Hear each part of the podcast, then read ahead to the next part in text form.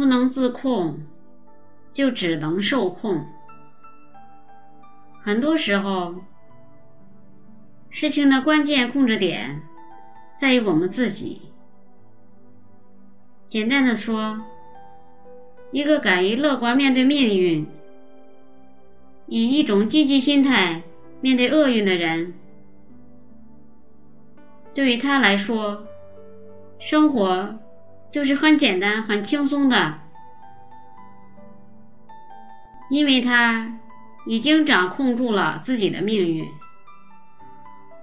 而一个整日消极、悲观处事的人，事实上他已经被命运所奴役，终其一生都将背负沉重的命运枷锁。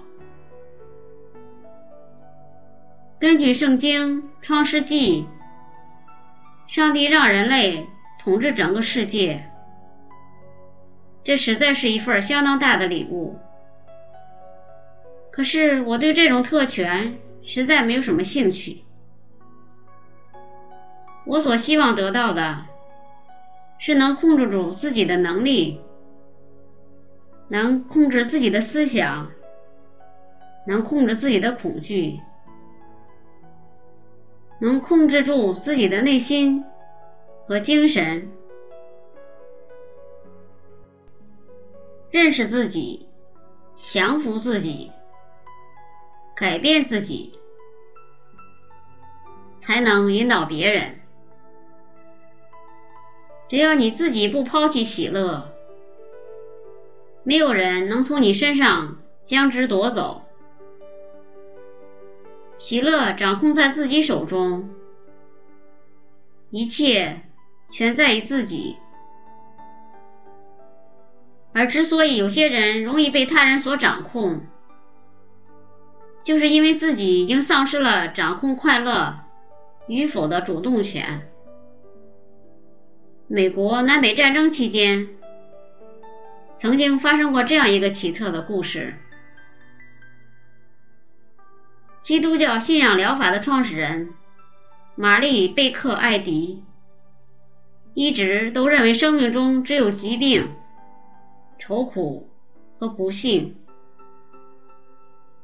她的前任丈夫在婚后不久就去世了，第二任丈夫又抛弃她，她只有一个儿子，却由于贫病交加，不得不在他四岁那年就把他送走了。因为自己的健康状况不好，所以他一直对所谓的信心治疗法极感兴趣。他生命中戏剧化的转折点发生在麻省的里安市，一个很冷的日子，他在城里奔走时，突然摔倒在结冰的路面上。而且昏了过去，他的脊椎受到了伤害，使他不停的痉挛。医生甚至认为他活不久了。医生还说，即使奇迹出现而使他活命的话，他也绝对无法再行走了。躺在一张看来像是送终的床上，玛丽贝克艾迪打开圣经。他后来说，他读到马太福音里的句子：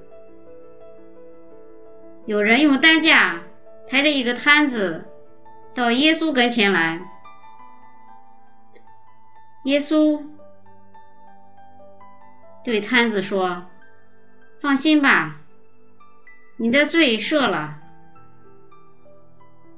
起来，拿着你的褥子回家去吧。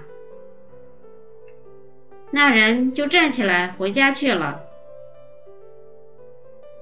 他后来说，耶稣的这几句话使他产生了一种力量，一种信仰，一种能够医治他的力量，使他立刻下了床，开始行走。这种经验，艾迪太太说，就像引发牛顿灵感的那枚苹果一样，使我发现自己怎样的好了起来，以及怎样的也能使别人做到这一点。我可以很有信心的说，一切的原因就在你的思想，而一切的影响力。都是心理现象。现实生活中，我本人并不是教派的信徒，但是以我从事成年教育三十五年的经验来看，我知道，男人和女人都能够消除忧虑、恐惧。和很多疾病的突出关键点在哪儿？那就是改变自己的想法。只有这样，才能改变生活。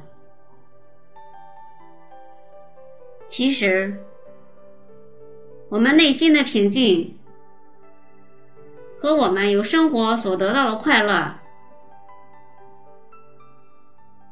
并不在于我们在哪里。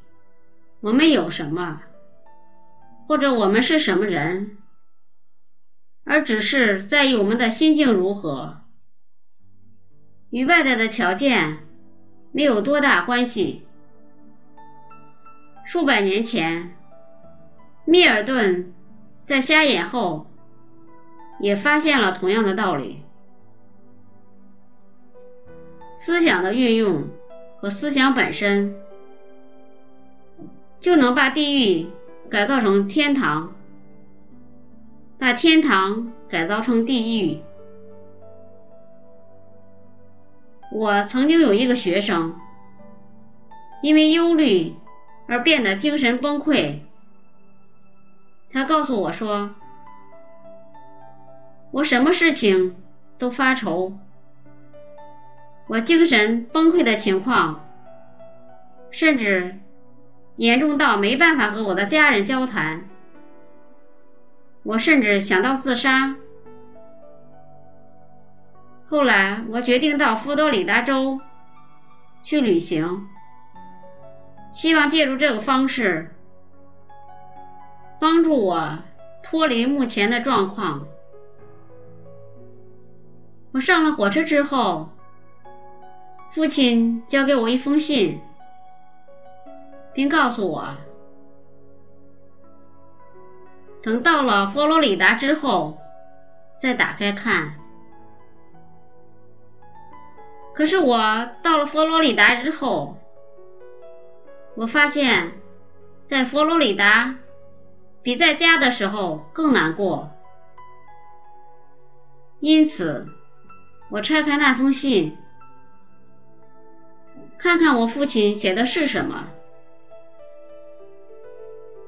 信上写道：“儿子，你现在离家一千五百里，那你并不觉得有什么不一样，对不对？我知道你不会觉得有什么不同，因为你还带着你麻烦的根源，也就是你自己。”无论你的身体或是你的精神都没有什么毛病，因为并不是你所遇到的环境使你受到挫折，而是由于你对各种情况的想象。总之，一个人心里想什么，他就会成为什么样子。当你了解这点以后，就回家来吧，因为那样你就医好了。我父亲的信使我非常的生气。我要的是同情，而不是教训。可是，就在那天晚上，我听了一场讲道，讲题是“能征服精神的人，强过能攻城占地”。我坐在神的殿堂里，听到和我父亲同样的想法。这一来，我就把脑子里所有的胡思乱想一扫而空了。我这才发现自己真的是一个傻瓜。第二天清晨，我便收拾行李回家去。我改变了以往的生活状态，生活比以前更充实、更友善的多。我相信我现在能了解生命的真正价值了。我要诚实的说，我很高兴曾经有过那次精神崩溃的经验，因为。它使我发现思想对身心两方面的控制力。我现在能够使我的思想为我所用，而不会有损于我。我现在才知道我父亲是对的，使我痛苦的确实不是外在的情况，而是我对各种情况的看法。一旦我了解这点之后，就完全好了，而且不会再生病。年轻人一定要学会控制自我，只有学会将自己放在心灵的首位，并且善于掌控自己，这样。你才能掌控自己的整个人生，活出真实的自我，而不会让自己的命运被任何事物所掌控。如果您喜欢我的节目，请在屏幕的右下方点赞或加以评论，并分享给您的朋友或家人。